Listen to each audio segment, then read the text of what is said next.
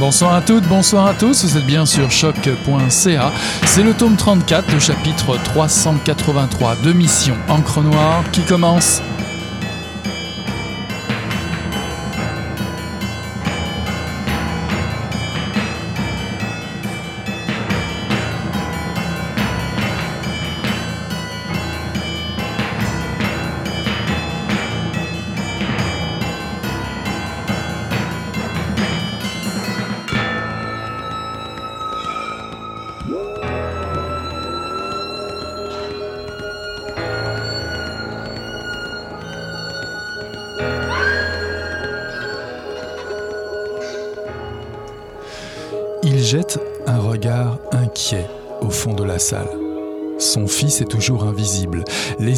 S'accélèrent. Une heure du matin, à l'hôpital Royal Victoria, son fils vient de naître. Les infirmières déposent le poupon dans un incubateur. Le temps se replie sur lui-même. Tout arrive, s'en mêle dans le fouillis de la mémoire. L'achat de la maison à Cartierville, la remise de diplôme de son fils au collège Mont-Saint-Louis, les étés à Wildwood sur la plage, sa rencontre avec Yolande Safi dans l'entremise d'amis communs du petit Liban, son fils et son neveu, ces deux imbéciles qui se morfondent piteusement au fond d'une cellule du centre opérationnel du service de police de la communauté urbaine de Montréal, sans lunettes, sans lacets à leurs chaussures. Et maintenant, Shafik est assis à Cléopatra devant son Carpaccio, lui, le père du marié. Il se voit se voir, bouleversé par le tourbillon des images. Il détache un bouton de sa veste, se cale bien droit dans sa chaise. Ses yeux brillent d'un bleu irréel. La salle est bruissante de rire et de conversation. Shafik prend une gorgée d'eau fraîche. Virginie, qui discute à bâton rompu avec Myriam, s'interrompt pour lui sourire. Elle est sans inquiétude.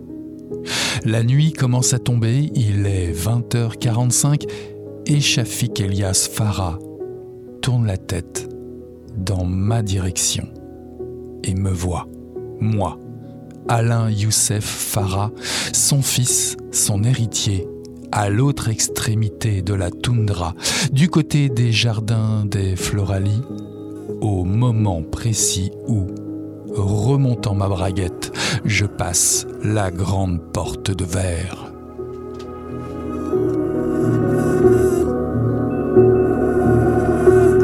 Bonsoir à toutes, bonsoir à tous. Ceci est un extrait de Mille secrets, mille dangers par Alain Farah, paru en 2021 aux éditions Le Cartanier dans la série QR. Alain se marie le 7 juillet 2007.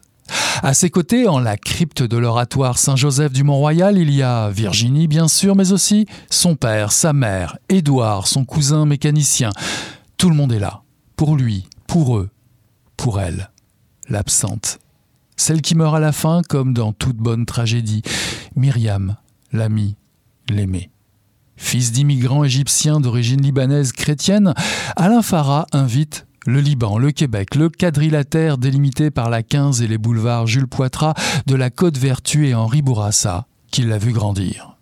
Il y aura l'air sur la corde de sol de Bach, le cœur des fiançailles de Wagner, puis la marche nuptiale de Mendelssohn. Pourtant, Édouard Safi ne pourra pas venir chercher Youssef Charbel Safi Farah en Mustang blanche. Alain se brisera une dent au mauvais moment. Quant aux anneaux en or 18 carats, ils se trouvent quelque part entre la boîte à gants de la remorqueuse et le quatrième étage de l'oratoire Saint-Joseph. Mille secrets, mille dangers, c'est le récit de la journée de mariage d'un homme qui défie son destin familial malgré les embûches de la vie, des violences, des divorces, de la maladie auto-immune qui se transmet de père en fils. Pour ce faire, il faudra raconter les histoires, toutes, assis sur la bolle des toilettes, dans un char les yeux dans les yeux du père, inventer des dialogues, rejouer des scènes oubliées, construire, déconstruire, trouver le ton, modeler la forme, faire de la littérature. Je reçois ce soir à Mission Encre Noire Alain Farah. Bonsoir Alain. Bonsoir Eric. Vous êtes né à Montréal en 1979 de parents libanais d'Égypte. Alain Farah, vous êtes écrivain, professeur de littérature à l'université McGill et chroniqueur à Feu l'émission Plus on est de fou, plus on lit. Vous avez publié Quelque chose se détache du port en 2004, Matamor numéro 29 en 2008, Pourquoi Bologne en 2013, La ligne la plus sombre en 2016 et Mille secrets, mille dangers en 2021. Vous êtes également l'auteur d'un roman graphique, La ligne la plus sombre, en collaboration avec Mélanie Bayerger, paru à la Pastèque en 2016, et vous avez signé l'adaptation théâtrale du déclin de l'Empire américain de Denis Arcan, produite par le théâtre Pape dans une mise en scène de Patrice Dubois, créée le 28 février 2017 et dont il y a à peu près 80 représentations. Alors ce livre est dédié à la mémoire de Myriam E, qui est aussi un personnage important dans ce livre que l'on dit autobiographique. Alors si je vous propose comme définition, on va dire de l'autoportrait littéraire, celle-ci, le portrait est une fiction, la création de figures, de modelage et de mise en scène d'une figure au sens de personnage ou de rôle. Est-ce que cela s'applique à Youssef Charbel, Safi Farah? Je pense que oui, je pense que oui, puis je trouve ça intéressant justement de, de prendre le temps de de parler de la fiction, en fait, qui surgit lorsqu'on se met à, réfléchir à, à, qui on est ou à réfléchir à notre propre histoire, parce que c'est un peu, euh, si on veut, le mortier de, de l'édifice qu'on qu'on essaye de, construire euh, à partir de, de la mémoire qu'on a de, des événements vécus, des, des, impressions qui nous restent, de choses parfois très lointaines, de choses qui, ont pu nous blesser. Donc, euh, c'est effectivement ce, travail-là d'autoportrait qui devient euh, le centre en fait d'un projet autobiographique comme le mien. Et ce qui, ce qui se déploie en fait, c'est l'autoportrait non seulement d'un seul homme, mais, mais de sa famille, euh, de son époque, de son milieu. Alors oui, tout à fait. Mhm. Car voilà, dans ce sixième volume, vous nous invitez à votre mariage, en tout cas celui du personnage de fiction, ou encore 24 heures dans la journée d'un homme nommé Alain Farah. Pourquoi avoir choisi en particulier ce jour de mariage? Il y, a, plusieurs raisons, c'est-à-dire qu'il y, a les raisons euh, bêtement biographiques, euh, au sens où c'était une, journée euh, compliqué. C'était, c'était, une journée qui, qui dans ma vie, euh, a vu, si on veut, la, la somme de la somme de toutes mes peurs et de toutes mes angoisses euh, se révéler. Mais en allant plus loin que ça, je me suis rendu compte que cette journée-là était aussi celle d'un rituel, d'un rituel euh, à travers lequel passent, oui, les gens qui se marient, mais passent à travers un rituel à travers tout le monde passe, c'est-à-dire c'est le passage à l'âge adulte. En fait, euh, le mariage représente le passage à l'âge adulte, c'est-à-dire euh, l'abandon, si on veut, euh, de, de, son enfance et puis l'entrée dans un monde dans lequel justement les choses sont désormais derrière nous. On ne vivra plus nécessairement avec avec sa famille. On va soi-même essayer de, de construire un foyer, donc dans une perspective très traditionnelle de la chose. Ça me semblait être un, rituel intéressant à, revisiter, notamment aussi, je m'en suis rendu compte euh, euh, depuis que le livre est sorti, parce que c'est une euh, traversée, comme je le disais, que, la plupart des gens font. Mhm. Mais cette cérémonie est du pain béni pour un écrivain. C'est un magnifique cadre pour la mise en scène, la mise en forme. Comment avez-vous envisagé justement la, structure de ce livre? J'avais envie de, de, de de déjouer un peu les attentes, sachant que justement je travaillais sur un, une sorte de lieu commun, lieu commun au point où c'est même un, genre, hein, un sous-genre, euh, notamment au cinéma, c'est-à-dire le film de mariage, si on veut. Il y a beaucoup de tropes associées à ça. Donc, euh, donc d'abord, euh, je, savais qu'il y avait des, des, des, attentes par rapport à qu'est-ce qu'on fait voir, en fait, lorsqu'on décide de, de montrer ce qu'est la journée du mariage. Mais ensuite, du point de vue de la structure, alors j'ai toujours été un peu un, un bidouilleur euh, littéraire, donc j'avais envie en même temps de d'expérimenter à partir de la question de la temporalité. Alors, on n'aura pas un récit qui est chronologique euh, au sens euh, d'une chronologie linéaire. Donc, on va se promener avec beaucoup d'allers-retours, mais il y, a des, il y a des motifs qui se créent, puis des circulations, des circularités. Alors, euh, donc, c'est sûr que je dirais que, que la première étape, si on veut, de conception du livre, ça a été une, une conception liée à, la structure et à la forme, qui est toujours le, le, terrain sur lequel je me sens le plus habilité là, à, travailler. Donc, et puis après ça, ben, il faut faire exister cette espèce de, de, de squelette qu'on met en place. Et puis c'est là que les, les problèmes commencent quand, quand, comme moi, on n'aime pas trop écrire. Là. Alain, Édouard, voire même Yolande, sa fille, votre mère, sont des personnages qu'on a déjà rencontrés dans Pourquoi Bologne. Est-ce à dire que vous n'en aviez pas fini avec euh, ces personnages? Ben, Ça va être dur pour moi d'en finir avec eux parce que justement, cette, euh, cette démarche euh, autobiographique à laquelle vous faisiez référence d'entrée de jeu, elle implique que, c'est depuis mon quotidien que développe euh, euh, mes, histoires. Après, pour moi, il n'y a pas de, c'est pas du tout la logique du retour du personnage. je suis pas, suis pas intéressé par ces choses-là.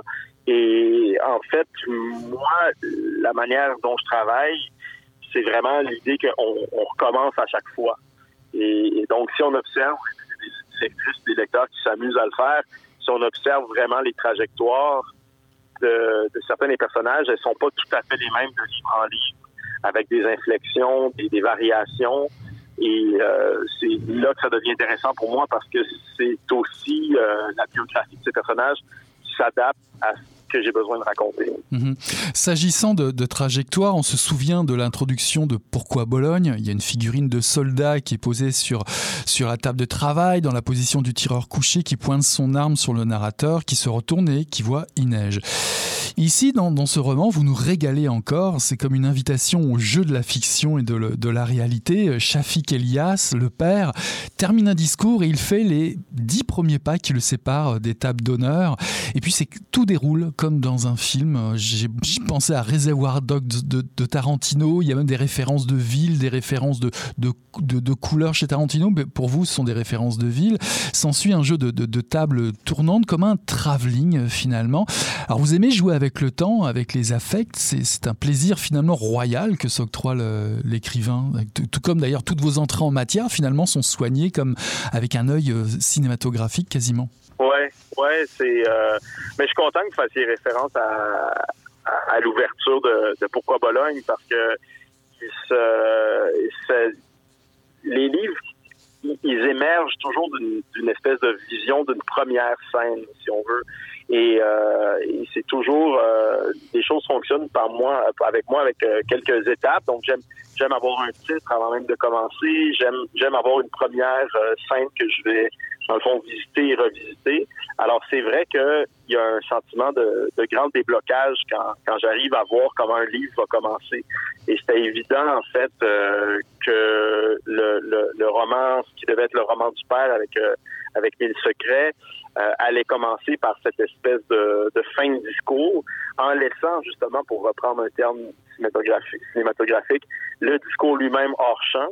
Et on va passer en fait tout le livre à essayer de comprendre qu'est-ce que ce père a pu vraiment vouloir dire ou qu'est-ce qu'il a dit à cette foule-là en l'absence euh, en l'absence du fils.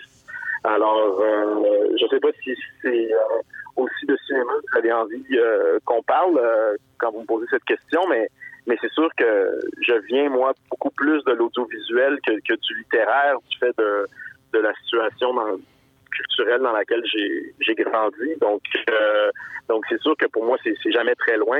Les références, dont les plus natives ou les plus euh, ataviques, chez moi, elles sont euh, photographiques et, télévisuelles.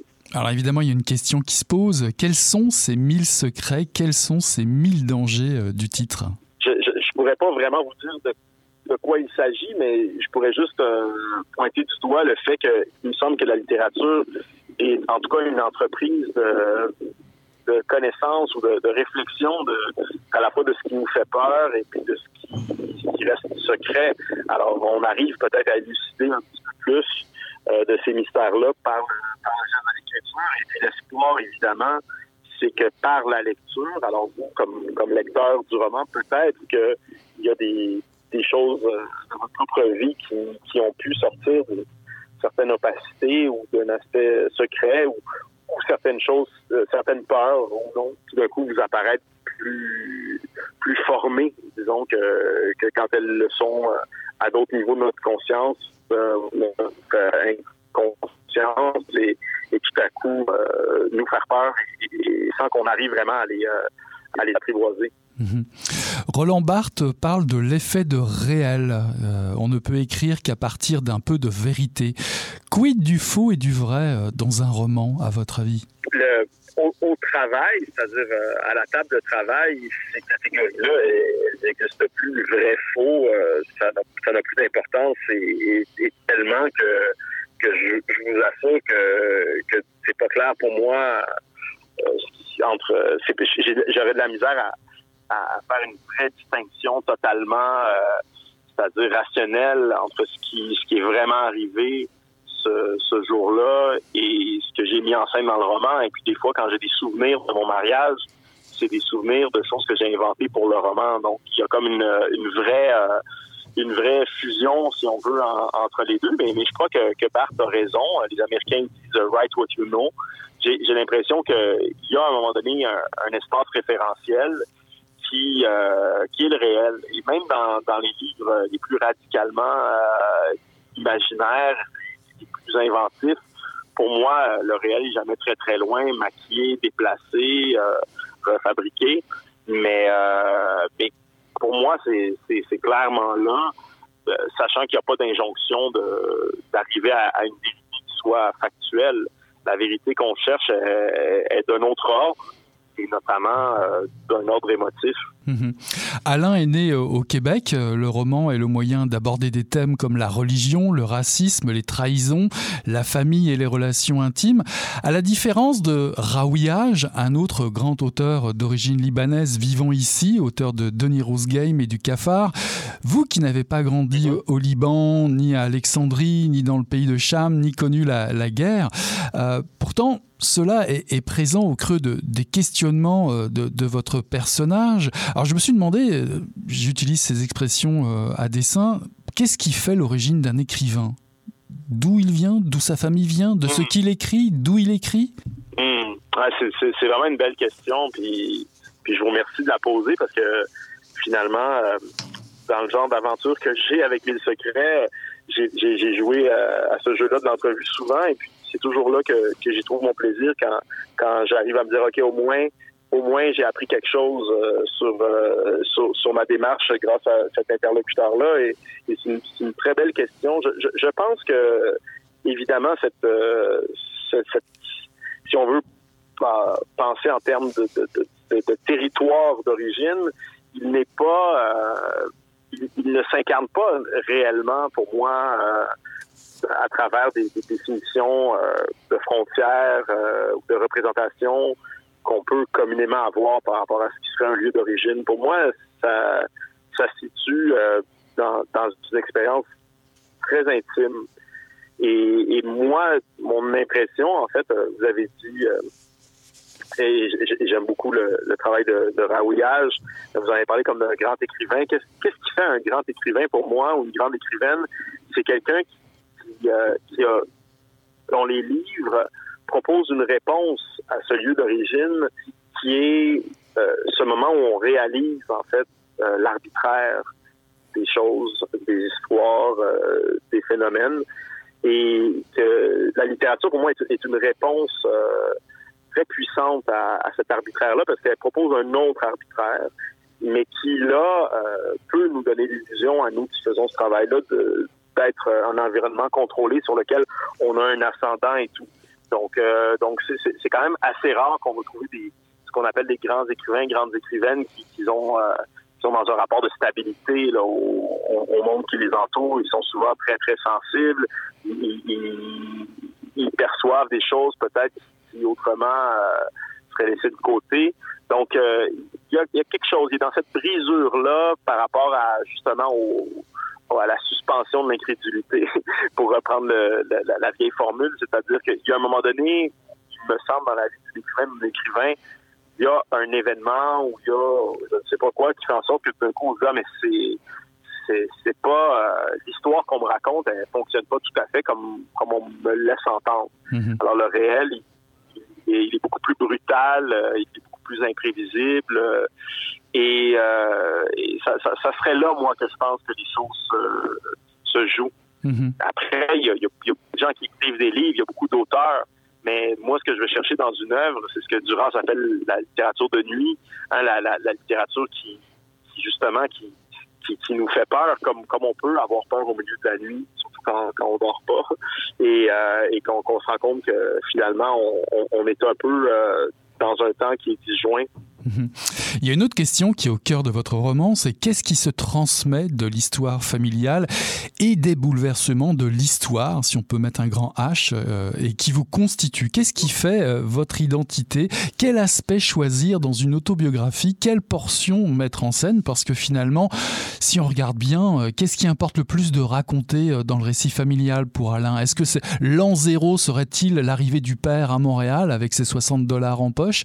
Ou serait-ce le la transmission de la recette du full euh, qui est peut-être tout aussi importante. Ben, à, l'échelle, du, roman, ça, devient à un moment donné assez facile de choisir parce que les choses qui sont choisies sont des choses qui, ont un sens euh, dans l'architecture plus, plus globale, globale du livre. Alors c'est sûr que la recette du full, elle, elle est très importante dans, dans, dans, le roman pour, pour mille et une raisons. D'abord parce que fool, ça veut dire imbécile, euh, et que et que Alain et Edouard sont un peu des, des, des imbéciles.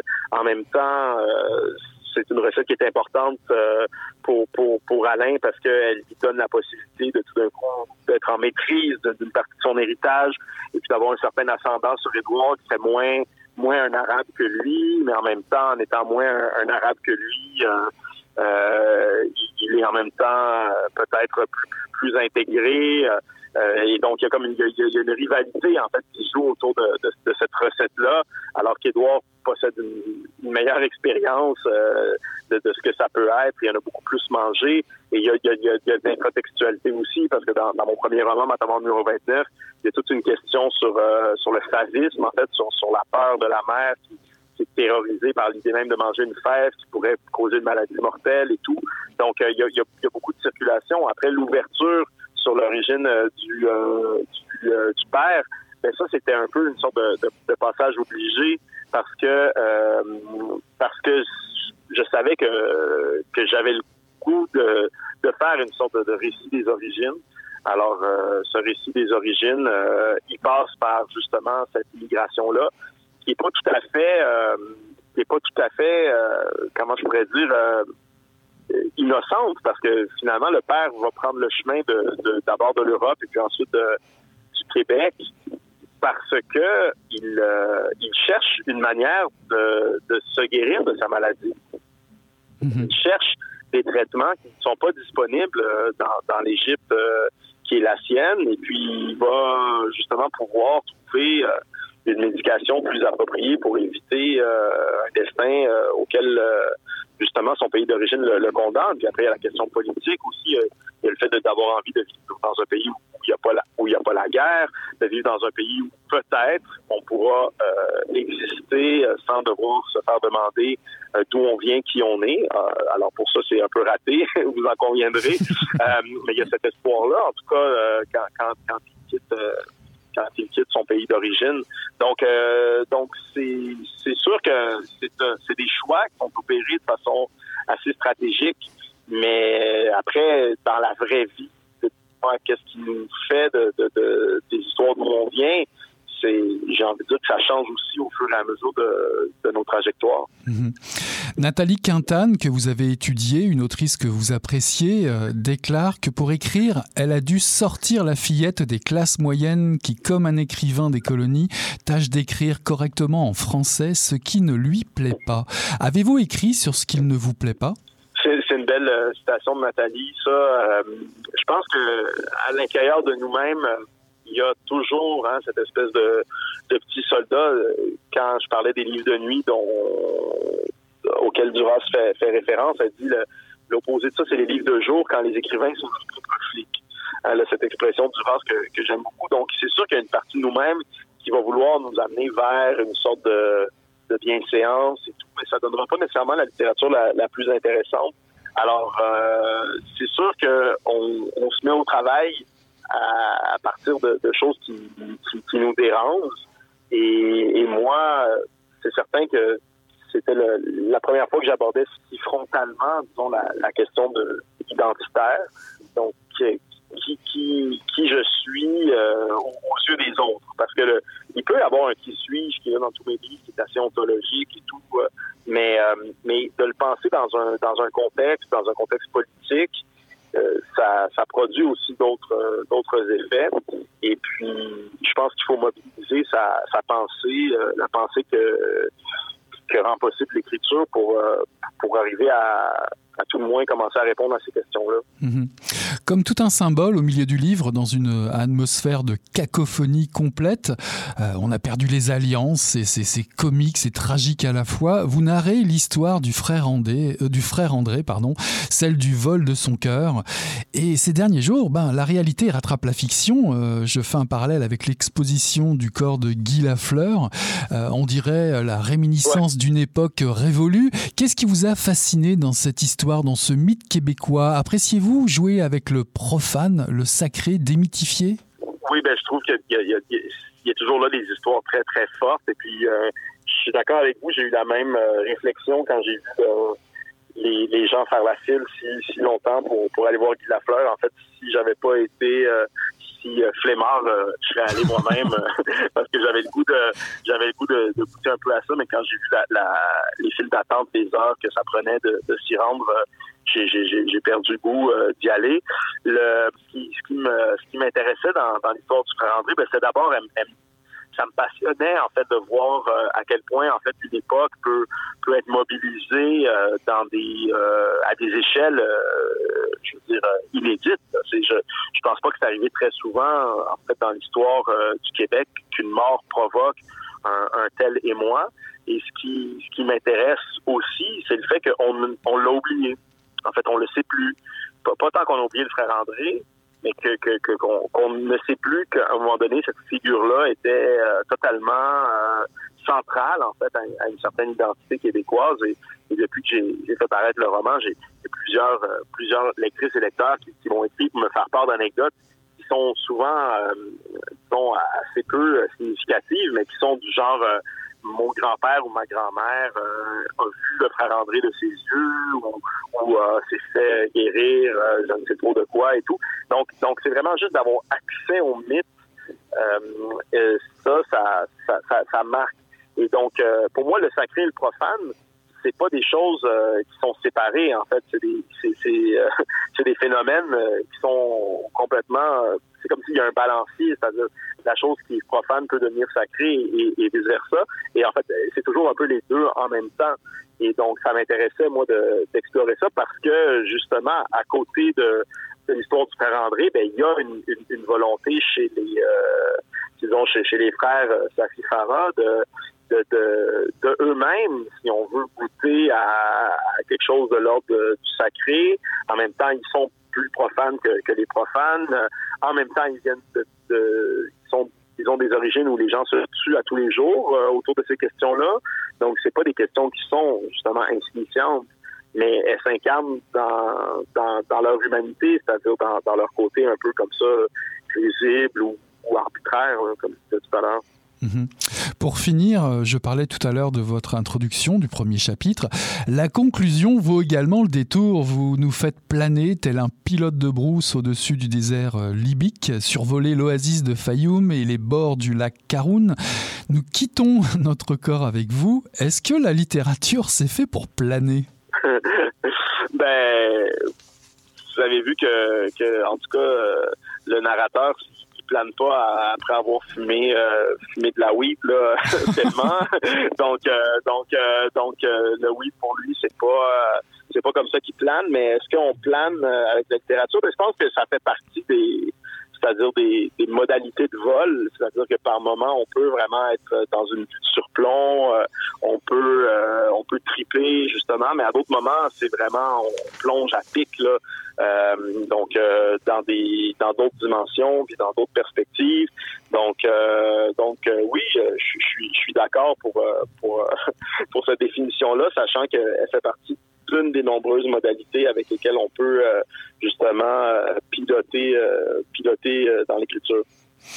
Voilà, Alain Farah vous invite à une cérémonie de mariage, un jour d'exception dans la vie de son personnage, une occasion rêvée pour raconter des histoires, pour faire de la littérature, un roman qui défraie la chronique et marque cette saison littéraire de son empreinte, Mille secrets, mille dangers par Alain Farah, paru en 2021 aux éditions Le Cartanier dans la série QR. Merci Alain pour votre visite à Mission Encre.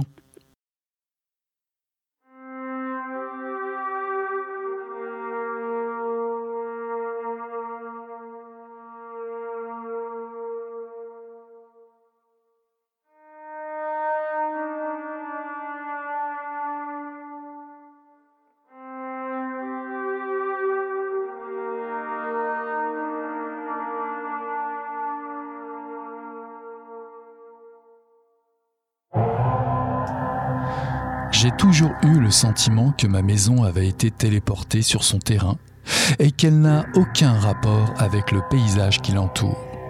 Pas seulement la maison que j'habite maintenant, mais celle de mon enfance aussi et même celle de mes amis, de mes grands-parents. Je ne peux me défaire de ce sentiment. Il me suit depuis ma naissance. Quand je lève le regard sur les alentours, sur toutes nos rues, nos villes, ce sentiment m'envahit jusqu'à me terrasser. Qu'est-ce qui ne va pas dans nos têtes pour avoir besoin de raser tout ce qui était là et de le remplacer par nos architectures aux angles droits, rectangulaires, aux couleurs criardes qui détonnent entre elles et qui créent des taches de laideur dans le paysage. Je comprends tout à coup le fantasme de l'architecte américain Frank Lloyd Wright de maisons enracinées dans le sol, en harmonie avec le lieu où elles sont érigées, ces fameuses prairie houses. Nos maisons sont des espaces confinés et séparés du sol sur lequel elles s'appuient pourtant. Elles n'ont plus de lien depuis longtemps avec le territoire. Les pierres et le bois qui provenaient du lieu même où les maisons se tenaient debout ont été remplacés depuis le haut Moyen Âge par des matériaux de synthèse, le verre, le fer et bientôt le plastique. Plus facilement manufacturé et bientôt usiné, maintenant transportable à grande échelle. Mon sentiment s'apparente à une trace mémorielle, une sorte de souvenir d'avant ma naissance qui me rappelle mon appartenance à une civilisation qui a été implantée sur ce vaste territoire depuis seulement quelques siècles.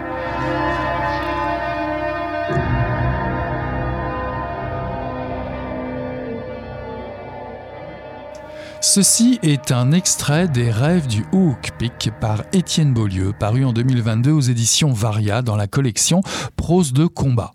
Qu'est-ce que le territoire? Même si les langues européennes manquent de mots, Étienne Beaulieu s'y essaie.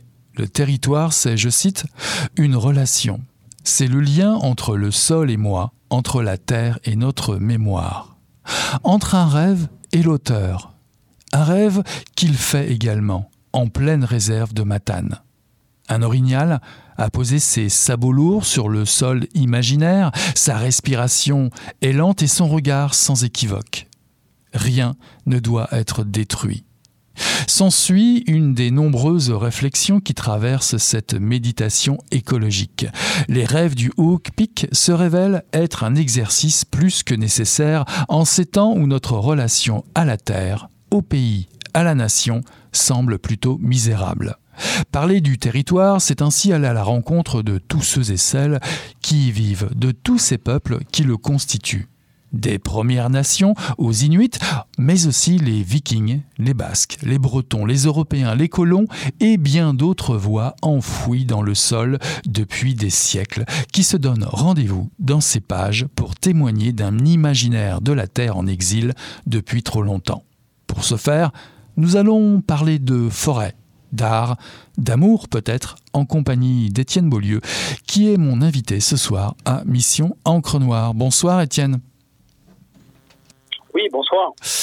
Vous êtes né à Québec, vous, vous, vivez actuellement à Sherbrooke, vous êtes l'auteur de plusieurs essais au Québec, dont Splendeur au bois Beckett, paru chez Alias en 2018, L'âme littéraire, paru chez Nota Bene en 2014, et La pomme et l'étoile, paru chez Varia en 2019. Vous êtes également éditeur au cahier littéraire Contre-jour, aux éditions Nota Bene, et directeur artistique des correspondances d'Isman. Pour ouvrir le livre, vous déclarez n'appartenir d'aucune façon, proche ou lointaine, aux onze cultures autochtones du Québec et que tous les passages concernant les Premières Nations et les Inuits ont été approuvés par les personnes et par les autorités concernées. Tous les profits du livre iront à la Fondation Joséphine Bacon. Pourquoi cette démarche, Étienne? Simplement pour éviter, euh, comment je dirais ça, l'ombre de, de l'appropriation culturelle qui pourrait y avoir euh, autour d'un propos semblable. Euh, on sait c'est de plus en plus fréquent qu'on puisse retrouver euh, des gens qui euh, se sont euh, servis de l'interprétation des cultures autochtones pour se donner une identité autochtone alors que, qui, qui, qui, que c'était pas le cas. moi, c'est simplement pour être très clair, je ne suis pas autochtone, je n'ai pas de racine autochtone, ce n'est pas mon propos. Je sais pas de me de devenir autochtone, c'est pas ça du tout. En fait, je m'adresse à peine aux autochtones en réalité dans ce livre-là. Ce que je dis là, eux le savent depuis des millénaires, en fait. Euh, c'est plutôt aux Blancs que je m'adresse, euh, et à moi-même en particulier. Euh, et, et, en fait, tout ce, tout ce livre-là est une manière de, de comment je dirais ça, de, de, me de révéler ma propre ignorance de toutes ces cultures autochtones que je côtoie depuis ma tendre enfance euh, et que à l'image du Québec d'ailleurs, donc dans une profonde ignorance. Donc c'est une manière d'essayer de de, de, de, de, de recadrer le propos dès le départ pour pas qu'il y ait de grands malentendus. C'est surtout pour ça là, mm-hmm. euh, parce que c'est un livre sur le territoire, mais c'est surtout un livre sur euh, l'ignorance du territoire, sur on, va, ouais, on va y revenir un, un, petit peu sur tout ça. En tout cas, déjà le titre, Les rêves du Hawk Peak. Je ne sais pas si je le prononce bien, mais de quoi s'agit-il? Donc, quand j'étais petit, euh, mon père était très très absent. C'était un, des, un, des, un des nombreux pères absents au Québec. Euh, et donc, il, disparaissait pendant des semaines. On n'en avait plus euh, trace. on était avec ma soeur et ma mère. Puis là, tout à coup, un matin, on se réveillait. Il était revenu. On savait pas trop d'où.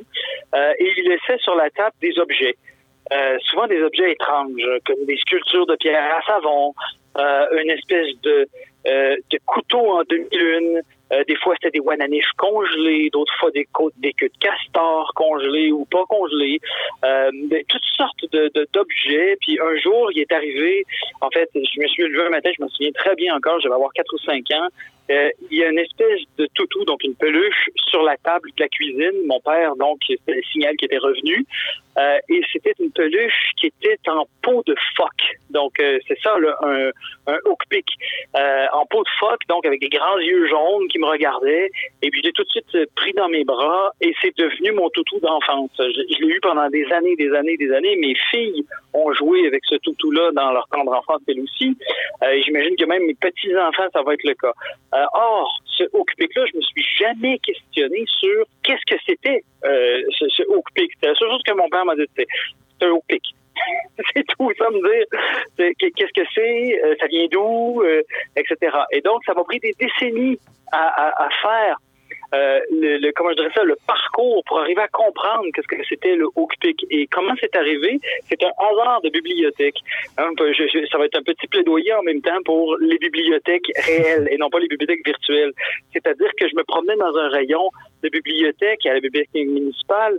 Euh, C'était à Québec à l'époque. Puis, euh, je, je, donc, de, de fil en aiguille, je tombe sur toutes sortes de choses, dont un livre qui s'appelait Ovibos un livre qui existe toujours, là, euh, disponible en librairie, que j'ai vérifié un peu partout.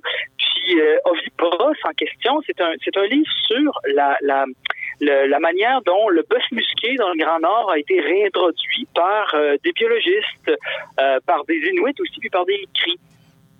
Et donc, cette espèce qui était menacée est aujourd'hui florissante. Hein. Euh, et donc, euh, on raconte comment elle s'est implantée, c'est fascinant. Et là, tout à coup, je tombe au détour d'une page sur ce livre-là qui dit que le meilleur des guides euh, sert d'intermédiaire avec les Inuits et les Cris. Cet homme, ce biologiste Michel Beaulieu. Et là, je vais s'arrêter dans ma lecture, mais Michel Beaulieu, c'est mon père. Mhm. Et donc, je venais de comprendre que mon père était, et j'ai compris ça à l'âge adulte, là, mon père ne disait rien, strictement rien. Euh, je venais de comprendre qu'il y avait, ça avait été ça son, travail, en fait, qu'il avait travaillé avec les Autochtones pendant euh, toute sa vie, toute sa carrière était à, à- comment je dirais ça, faire la négociation, euh, mais aussi euh, les guides sur le territoire et que les objets qu'il ramenait, c'était des objets autochtones. Et que mon Hookpick, mon toutou d'enfance, en fait, venait d'une coopérative euh, inuite qui était sur le bord de la Coxoa, qui est la grande rivière qui traverse euh, le territoire inuit et que ça existe encore toujours d'ailleurs. J'ai- des amis dans le Nord qui m'ont dit, oh oui, t'es t'es Hookpick, il s'en produit encore. Et là, de fil en aiguille, je me suis rendu compte, le Hookpick, ça a même été le symbole d'Expo 67. Euh, donc, un symbole de la Révolution tranquille, s'il en est. J'avais En fait, tout le monde avait oublié ça. Euh, cette histoire donc de Hookpick, de fil en aiguille, je me suis rendu compte, c'est un symbole du Québec. Mhm. C'est- C'est carrément un symbole de, de, sa, de la relation du Québec au, au territoire et aux Premières Nations.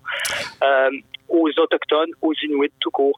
Euh, aussi parce que c'est de là que, vient, euh, euh, qui- que le Hookpick vient. Euh, le, le couteau en demi-lune, c'était un Oulu, donc U-L-U, dont les femmes Inuits se, se servent, en fait se servaient surtout, mais quoi qu'il y en a encore quelques-unes qui s'en sortent dans quelques endroits pour dépecer la chair du caribou, pour ouvrir les os, prendre la moelle. Donc c'est un- outil traditionnel inuit, en fait. Et donc, tout ça apparaissait sur mon contrat et c'était, comme comment je dirais ça, j'ai passé toute ma vie entouré d'objets euh, autochtones sans savoir que ça en était. Euh, et là, je, je, je trouvais le symbole trop parfait pour ne pas déclencher en moi toute une méditation sur euh, qu'est-ce que c'est que cette ignorance, pourquoi cette ignorance, d'où vient-elle? Justement, euh, euh, je cite une phrase que vous, tirez de, de René Char. Les mots qui vont surgir savent de nous ce que nous ignorons d'eux. Pourquoi privilégiez-vous cette nouvelle écoute du territoire dans un temps où la densification urbaine est plutôt à l'ordre du jour? Alors, justement, je vous donne l'opportunité. Quelle est votre définition du territoire?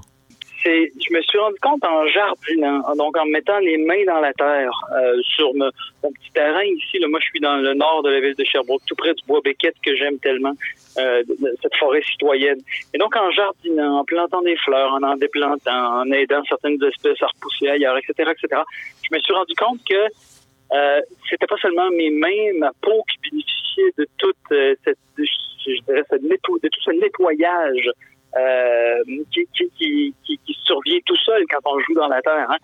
Euh, c'était aussi quelque chose de euh, comme une espèce d'opération spirituelle. Je, je me suis rendu compte que la terre m'apprenait des choses que je savais pas mm, savoir. Euh, C'est-à-dire que toutes sortes de choses sont redevenues instinctives. Comment planter des fleurs, comment tenir compte de l'orientation de la lumière, comment tenir compte de euh, les, les, les plans d'eau sur le terrain, etc. Et tout ça est comme revenu alors que j'avais aucune idée de, de- comme de savoir. Et c'est et c'est en quittant la, la- ville en fait que, que je me suis rendu compte que je savais déjà tout ça, que, que Mhm. c'était en moi, que finalement c'est un c'est un, un vieil instinct qui, euh, qui qui parle à travers tout ça. Et, et j'ai trouvé ça fascinant parce que je me suis dit c'est pas moi qui le savais, dans le fond c'est la relation avec la terre. C'est, c'est- j'ai une mémoire en moi que je ne sais même pas connaître. Euh, et ça, je fais intervenir tout un autre pan de mes lectures que j'aime beaucoup. C'est les paléo-anthropologues qui nous l'apprennent. Mhm. Ouais. Mais vous allez plus loin, vous allez plus loin parce que vous parlez de ce fameux rêve d'orignal. Euh, vous dites votre rêve d'orignal a, d'ailleurs dû être partagé par d'autres marcheurs, par d'autres marcheuses qui arpentent le, le territoire. Que représente pour vous dans le livre et pour vous en tant qu'être humain, j'ai envie de dire, euh, ce rêve d'orignal? Euh, c'est assez étonnant, ça, cette histoire. euh, euh, et euh, honnêtement, j'en avais pas parlé du tout. Ça m'est, ça, m'est arrivé plusieurs années dans la réserve de Matane. Euh, et en réalité, j'ai, j'ai- je me suis rendu compte qu'il était arrivé quelque chose là d'important plus tard, quand j'ai entendu Joséphine Bacon parler du fait que ça lui arrivait souvent de rêver, euh, disait-elle, au, au, caribou, de, rêver à, à Papacassic, etc., etc. Je me suis rendu compte que euh, finalement, l'espèce de rêve que j'ai fait là, euh, puis j'en avais jamais entendu parler de ces trucs-là euh, avant de, de, de, de, faire ce rêve. Donc, euh, c'est survenu de manière, euh, ça a l'air un peu ésotérique ce que je raconte. C'est pourtant bel et bien ce qui est arrivé. Euh, c'est un rêve dans le fond de qui, qui je pense doit venir du sol. Je pense que le sol parle à qui sait l'écouter. Quand on, quand on s'abandonne complètement, je vais même aller plus loin, je pense que les rêves que nous faisons individuellement sont beaucoup plus collectifs qu'on croit qu'ils le sont. Il y a plein de recherches qui ont été faites sur, par exemple, de manière dont les gens rêvaient sous le régime nazi. Euh, ils se sont rendus compte d'une extraordinaire... Euh, parenté de rêve entre les gens qui pourtant sont plus ou moins euh, euh, connectés entre eux de, de, en fait d'aucune façon. Je pense que le rêve est beaucoup plus euh, porteur de, de, je dirais de, de lien social que ce qu'on peut croire. Mhm. et, et, là, en, en, l'occurrence, c'est pas du lien social, c'est du lien carrément spirituel à la matière et à la terre, aux espèces animales, aux espèces végétales. Euh, et, plus, plus je porte attention à mes rêves, depuis que je me suis rendu compte que finalement ça avait une certaine portée, puis je me rends compte que je rêve à des arbres, que le, végétal est extrêmement présent dans, mon monde onirique. Puis je suis convaincu que c'est le cas de plus en plus de gens. Avec toute la montée de la question écologique, je suis convaincu que l'espace de nos rêves, euh, je vais faire des trucs là-dessus, je n'ai pas de preuves, mais je, suis convaincu qu'on ne rêve jamais seul, qu'on rêve ensemble, qu'on rêve collectivement. Non, il n'y a rien d'ésotérique là-dedans. Puis on est surtout au cœur de, de, votre euh, livre parce que pour les récits autochtones, les animaux créateurs euh, du monde ont préparé le monde pour le règne des, des humains. Euh, en, disons que les, les, les, Premières Nations déchiffrent les, les signaux invisibles qui, qui, se déploient euh, dans, dans, la nature. Et tous ces récits, ces essais, ces chansons, euh, on parle de Joséphine Bacon, mais vous rappelez aussi Raphaël Picard, Georges Sioui, Elissa Isaac dans, dans, votre livre. En tout cas, tout cet héritage a souvent été mal compris et mal transmis. Alors vous prenez, euh, on peut prendre l'exemple ensemble, par exemple, de celui de, la fête des âmes Wendat, la fête des morts, ou ce, qu'on a, ce, ce qui est nommé euh, Yandat, Yandatsa. Alors de quoi s'agit-il et, comment cette fête nous a-t-elle été mal racontée? Euh, il y a un film de l'ONF qui est assez connu pour, dirais, son aspect un peu malheureux, Le Festin des morts de Fernand Danstro en 1966. Aujourd'hui, il est disponible gratuitement sur le site de l'ONF il y a même une sorte de, si vous permettez l'expression, d'avertissement, de traumavertissement qui, qui, qui, chapeaute le, film dans, le Festin des morts. C'est ce film-là qui m'a mis sur cette piste parce que ça raconte l'histoire du père Brébeuf, qui donc un jésuite qui était avec les Wendat au tout début de la colonie française. Et c'est un film qui contient tous les clichés et tous les malentendus qu'il a pu y avoir, non seulement sur la fameuse fête des morts, le fameux festin des morts, mais sur tous les peuples autochtones, leur supposée barbarie, leur supposé amour de la torture, leur supposé, comment dire ça, cruauté sans fin, euh, etc., etc. Donc, ce film-là m'a mis sur la piste du, euh, du de, de, ce qu'en fait, qui n'est pas du tout un festin des morts. Il ne s'agit pas de se repaître des morts comme on le voit dans le film, où on prétend que c'est une espèce de rite cannibale, hein, que le, le, le, père euh, qui accompagne le père Brébeuf, euh, donc le père Laforgue, aurait dû euh, manger condamné à mort qui a été qui vient d'être sacrifié devant nous. En fait, c'est pas du tout ça la Yamdatsa. En fait, c'est pas du tout un festin des morts. Yamdatsa en Wendat, ça veut dire simplement le chaudron, la chaudière. Euh, et c'est en lisant Georges Sioui donc un très, très grand auteur, Georges Sioui. On ne parle pas assez de Georges Sioui dans l'espace québécois. Georges Sioui qui a 78 ans aujourd'hui. Euh, il faudrait l'interviewer si, si possible. C'est un homme d'une sagesse incroyable, une plume euh, vraiment virtuose. C'est quelqu'un d'extraordinaire. Donc, c'est en le lisant, Georges Sioui, que je me suis rendu compte que toute la culture Wendat, son centre, euh, c'est la fête de la, de la chaudière. Qu'est-ce que c'est la fête de la chaudière? C'est au lieu de manger les morts, c'est on fait manger les morts. Donc, c'est-à-dire qu'on déterre les morts à chaque 12 ou 15 ans quand on va quitter l'endroit euh, où le village est établi depuis 10, 12, 15 ans, dépendamment des ressources naturelles, animales, végétales et halieutiques aussi, parce que c'est le poisson beaucoup qui les guidait. Euh, et donc, à ce moment-là, on déterre les morts et on, on, on pollue les eaux parce que euh, les os sont très importants dans la culture Wenda, c'est ce qu'on appelle atisken, donc qui veut dire à, à, la fois un os et une âme. Donc c'est la même chose, euh, l'os et l'âme. Et donc, en, en déterrant les eaux, en les polissant, euh, on, on, rend grâce aux ancêtres et souvent, euh, on va même recréer leur présence grâce en mettant leurs os ensemble et on va les nourrir. On va, on va, on va faire une sorte de, de comment je dirais ça, de, on va mimer le fait de les nourrir, ces, ces défunts-là, comme s'ils étaient encore avec nous, comme si les vivants aussi relevaient un peu les morts, comme s'ils étaient la réincarnation de ces morts-là. -hmm. Donc, c'est au contraire d'une fête cannibale, c'est une fête, comme je dirais, de, de la poursuite du monde, euh, pour reprendre l'expression de Pierre Perrault, hein, mais cette fois-ci autochtonisée, euh, à travers les générations. Donc, mm -hmm. c'est là où voici un malentendu spectaculaire sur les cultures autochtones. Mm -hmm. Et c'est très emblématique de euh, c est, c est, ça n'a rien à voir avec le cannibalisme, ça n'a rien à voir avec la cruauté. C'est au contraire une fête de la spiritualité. Mmh. Vous tentez de déconstruire plusieurs mythes, hein, à l'image de ce que peut faire Dali Giroux, euh, par exemple, dans L'œil du maître, qui est paru chez Mémoire d'Encrier.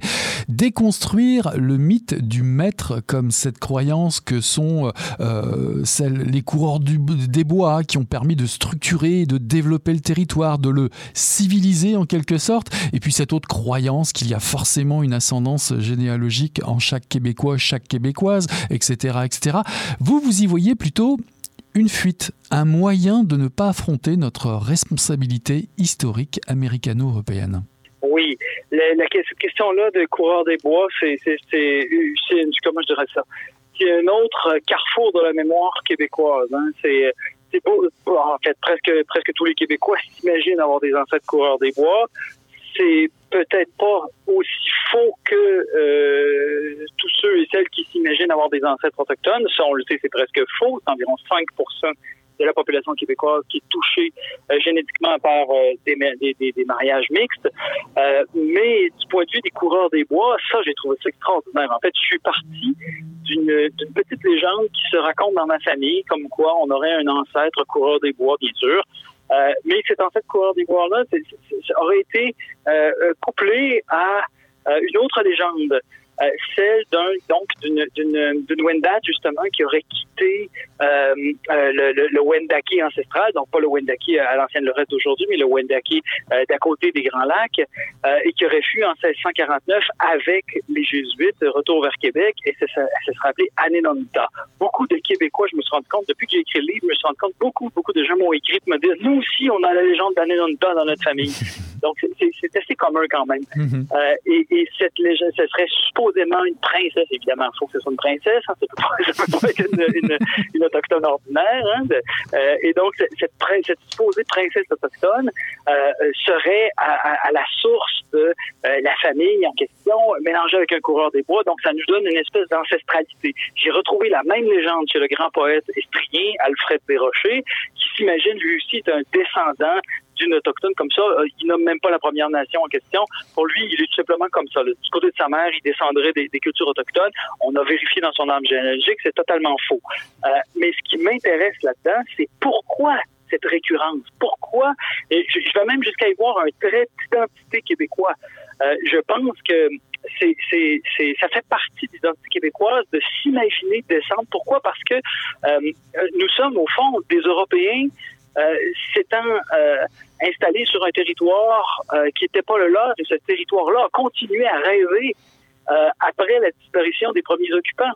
Mmh. Et je pense que c'est une manière, j'avais ça une greffe de mémoire, une manière de se greffer un, un, un passé, euh, et de se greffer une, une, une, comment je dirais ça, une identité presque euh, de, de euh, une identité de euh, pour, essayer de comprendre notre présence ici. Vous allez même jusque dire qu'il y a un cadavre enfoui dans le paysage de chaque roman qui traite du territoire au Québec. Vous citez Les Fous de Bassan d'Anne Hébert, Kamouraska, Malabour de Perrine Leblanc, plus, récemment, et vous allez même jusqu'à Il pleuvait des oiseaux de Jocelyne Saussier.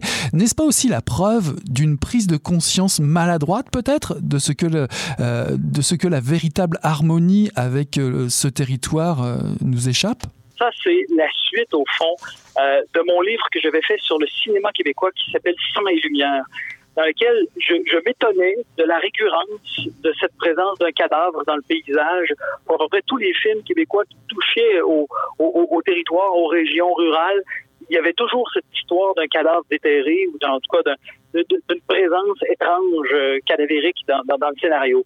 Euh, et, je me suis rendu compte que la plupart des grands classiques du roman québécois euh, contiennent aussi cet élément de scénario très étrange. Il y a derrière euh, le sol, en fait, derrière l'apparence du sol, un, cadavre qui ne dit pas son nom encore. Et je me, suis, même rendu compte que dès les écrits de Cartier, le premier texte hein, qui parle du territoire, le premier texte officiel que l'on ait, qui parle du territoire d'ici, dit déjà, lorsqu'il dit euh, le, les, les, immenses rochers de la côte nord, j'ai cru que c'était cette terre appartenait à Caïn tout l'imaginaire québécois, je pense, s'est créé autour de ce cadavre dans le paysage. Et c'est assez frappant de se rendre compte qu'il est là dès le premier texte. Mhm. Et je pense qu'il est toujours là, ce cadavre imaginaire. C'est peut-être la raison pour laquelle on a autant de difficultés avec la mémoire du territoire. Parce que si on creuse dans le sol, ce qu'on risque de trouver risque de faire peur. Mhm. Hein, les, les, Autochtones étaient capables de creuser dans le sol pour retrouver les os de leurs ancêtres. Nous, Occidentaux, avons peur. Hein, le, scénario de base de n'importe quel film d'horreur, c'est le retour des morts. Hein, c'est pour ça qu'on met une belle grosse pierre sur euh, les tombes pour pas que les, ancêtres reviennent. Euh, et c'est peut-être là notre, notre crainte et notre peur, et je dirais même notre mépris du territoire vient sans doute de là. Alors justement, ce territoire, euh, vous l'arpentez dans, ce, livre. Euh, le Québec, vous, nous le faites désirer, où nous marchons avec vous les sommets des hautes gorges de la rivière Malbaie, les monts Valin, la côte nord. Euh, d'ailleurs, dans, votre dans la dernière partie de votre livre qui est intitulé Montréal et le territoire du vide, bah vous êtes catégorique entre Montréal et son étalement urbain et la ruralité abandonnée. Ben, il faut un réveil citoyen pour bousculer euh, l'ordre établi. De quelle nature pourrait-il être ce réveil? Car 500 euh, 000 personnes ont, beau avoir euh, défilé dans les rues pour soutenir Greta Thunberg, ça n'a pas infléchi finalement les votes pour les, partis politiques ou des projets de tunnels destructeurs? Comment faire pour rejoindre votre rêve, celui de redonner look pick à son territoire? C'est une excellente question. Euh, et puis pour être très franc, là, euh, la réponse que j'avance est loin d'être définitive, mais c'est une question qui me désespère, très sincèrement. C'est même, oui, moi aussi j'ai cru à ces 500 000 personnes avec Greta Thunberg. Enfin, cette révolution écologique, cette révolution du territoire, du respect des cultures ancestrales va advenir. Rien n'a changé depuis, puis j'ai l'impression que c'est pas la bonne voie. Donc, moi, je me replie sur des questions plus locales. Je, ce en quoi je crois plus, ce sont vraiment les citoyens qui défendent leur bout de territoire. Euh, je, pense que ça, c'est plus fiable que les grandes envolées lyriques et les grandes manifestations. Euh, l'exemple que j'ai, c'est simplement la forêt qui, est derrière moi, que je vois au moment où je vous parle à travers ma, fenêtre. Euh, cette forêt, donc, qui s'appelle le Bois Béquette, à côté de, laquelle j'habite, on est de regroupement de citoyens qui la défendent bec et ongle à chaque année. Chaque année, c'est fou de savoir ça. Il y a des promoteurs qui essaient de mettre le grappin sur telle ou telle parcelle de la forêt ancestrale, donc une forêt pré, même précoloniale. Donc, elle, est identique à ce que euh, elle, était avant l'arrivée des Blancs. Donc, euh, c'est rarissime en milieu urbain en plus au Québec. C'est très, très rare. Euh, mais donc, je pense que c'est ça l'avenir. Oui, et j'imagine aussi euh, euh, des livres comme le vôtre, en tout cas la lecture de livres comme le vôtre pourrait aider aussi. Pour finir, j'imagine que si je lance une expression comme décoloniser nos esprits, euh, ça vous parle quand même pas mal? Quand même. quand même, bien sûr. Mais en même temps, j'aime pas les étiquettes. J'essaie de, de, fuir toutes les étiquettes. Juste pour, pour pas, j'aime pas, j'aime pas être enrôlé dans aucun, comment je dirais ça, dans aucune guilde que comment je dirais ça, à ah, ses propres vues. Euh, moi, je, reste un essayiste, c'est-à-dire quelqu'un euh, à la fois très humblement et très prétentieusement complètement libre. Euh, ça, m'arrive, comment je dirais ça, de penser d'un côté, de penser de l'autre, et je pense que cette liberté est nécessaire. là, ici, je parle du territoire, bien sûr, mais la pensée décoloniale, c'est certain que je j'en suis très proche. On a cité Dali Giroux tout à l'heure, c'est quelqu'un qui a lu mon texte avant que je le publie, ça me prenait son approbation j'étais incapable de, publier sans que sans que Dali regarde ce que, j'avais fait, puis je la remercie d'ailleurs encore. Euh, mais sauf que je, ne fais partie d'aucune clique. Je veux simplement dire ça, dire les choses le plus clairement possible.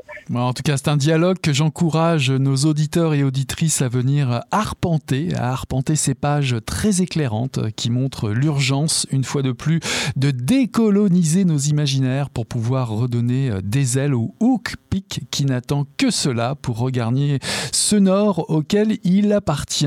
Les rêves du hook pick par Étienne Beaulieu, paru en 2022 aux éditions Varia dans la collection Prose de combat. Merci d'avoir accepté mon invitation, Étienne.